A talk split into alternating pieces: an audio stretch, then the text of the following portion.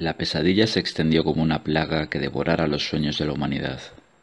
Es imposible determinar dónde empezó. Los primeros casos individuales serían atendidos como algo perfectamente rutinario por los médicos de atención primaria y los psicólogos, y eso si la gente acudió a ellos. Para cuando se tuvo conocimiento de que una y la misma pesadilla estaba afectando a una enorme cantidad de personas, éstas ya se contaban por millones en todo el mundo, repartidas homogéneamente, de forma que no se pudo saber cómo o dónde empezó. Sí cuando lo hizo. Al ritmo al que la pesadilla se propagaba, arruinando las noches de sus víctimas, debía de haber comenzado tan solo medio año atrás, no mucho antes. Fueron terapeutas que empezaron a tener el mismo sueño recurrente que sus pacientes, los primeros en dar la voz de alarma, pues los sueños no son contagiosos. Pronto saltó a los medios de comunicación, sobre todo cuando empezaron a tenerlo periodistas y presentadores. Cuando el fenómeno se empezó a tomar verdaderamente en serio, la gente hablaba de él con miedo. Unos porque tenían el sueño una y otra vez y vivían angustiados, otros que ya sabían perfectamente lo que ocurría en la pesadilla, de tanto oír contarla a familiares, amigos, parejas y a todo el mundo en la calle, en los más media y en Internet, porque no querían tenerla.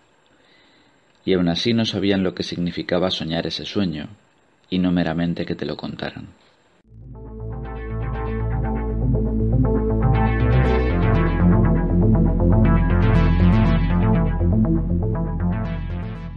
En principio la pesadilla no parecía tan terrible.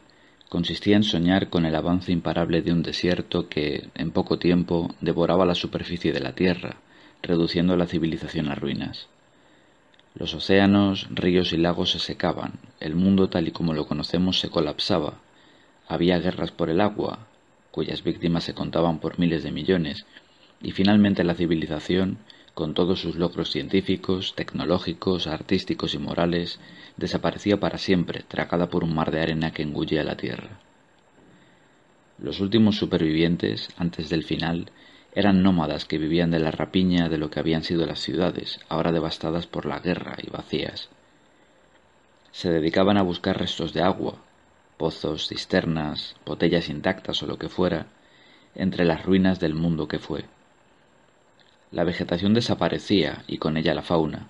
La temperatura aumentaba drásticamente, el aire se llenaba de un polvo irrespirable y las tormentas eléctricas y de arena cada vez eran peores prácticamente no quedaba comida, y cada persona que soñaba con ese futuro próximo se veía como uno de estos supervivientes y sentía la agonía, que era la agonía de un planeta entero, la del agotamiento de una biosfera que había dado tanto y había sido devastada en tan poco tiempo, y esta vez para siempre, de forma irrecuperable.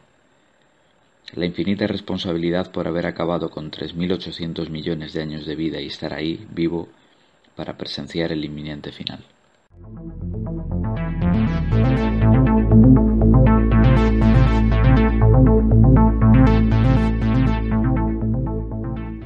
Los afectados por la pesadilla no podían dormir ni tres horas seguidas y se despertaban empapados en sudor y con el corazón latiéndoles violentamente en el pecho, respirando de manera entrecortada y con una sed terrible. Padecían cansancio crónico, gran estrés y su rendimiento laboral caía en picado llegaron a ser prácticamente dos tercios de la población mundial, unos 4.500 millones de personas, según datos de la OMS. Las tasas de suicidio se dispararon, sobre todo en el reblandecido y espiritualmente débil Occidente, de modo que pronto hubo que adecuar los manuales de medicina e incluir la pesadilla en el capítulo quinto, Enfermedades psiquiátricas, de la Clasificación Estadística Internacional de Enfermedades, como pandemia así como crear programas urgentes para explicarla y tratarla. Sin embargo, ninguna terapia convencional ni medicación parecían surtir efecto en los pacientes, cuyo estado anímico empeoraba cada vez más y vivían en un estado de angustia constante. Por si fuera poco, el miedo a contraer la pesadilla llegó a convertirse él mismo en una patología, un cuadro de ansiedad denominado el síndrome de Atlanta, pues allí, en el CDC, fue identificado e investigado experimentalmente por vez primera. Este producía síntomas similares a los de la pesadilla, pero sin haberla sufrido, si bien dichos síntomas eran siempre cualitativa y cuantitativamente más leves.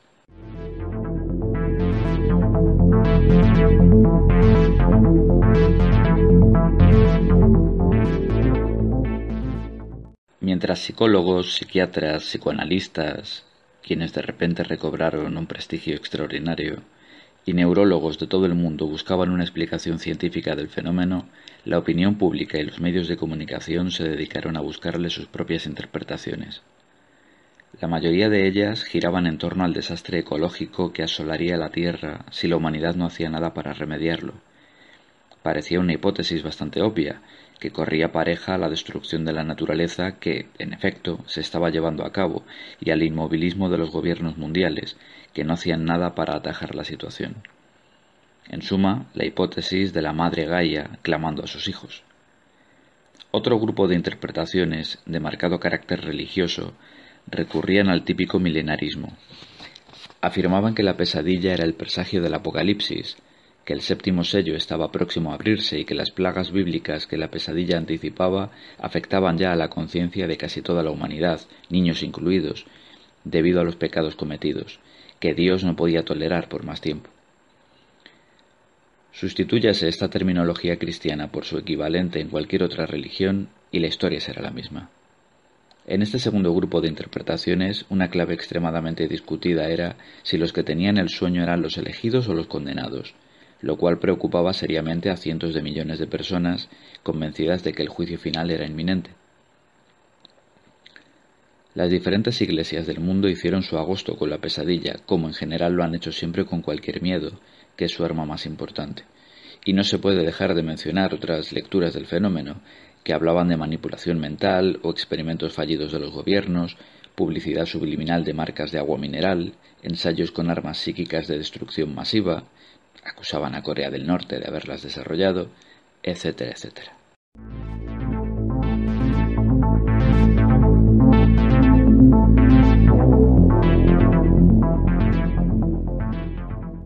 Pero no faltaron los expertos, aunque fueron minoritarios comparados con los demás, a decir verdad, un reducido círculo de intelectuales, entre los que se contaron filósofos, teólogos y hasta poetas, que se dedicaron a buscar explicaciones alternativas y mucho más complejas, divergentes respecto a las formas establecidas de pensar.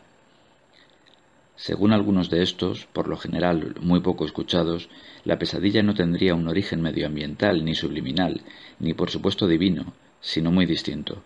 Sería el reflejo de una época en la que lo humano ha sido tan cercenado, tan borrado por las relaciones económicas y tecnológicas, que su desgarro habría llegado a traducirse en una suerte de explosión psíquica.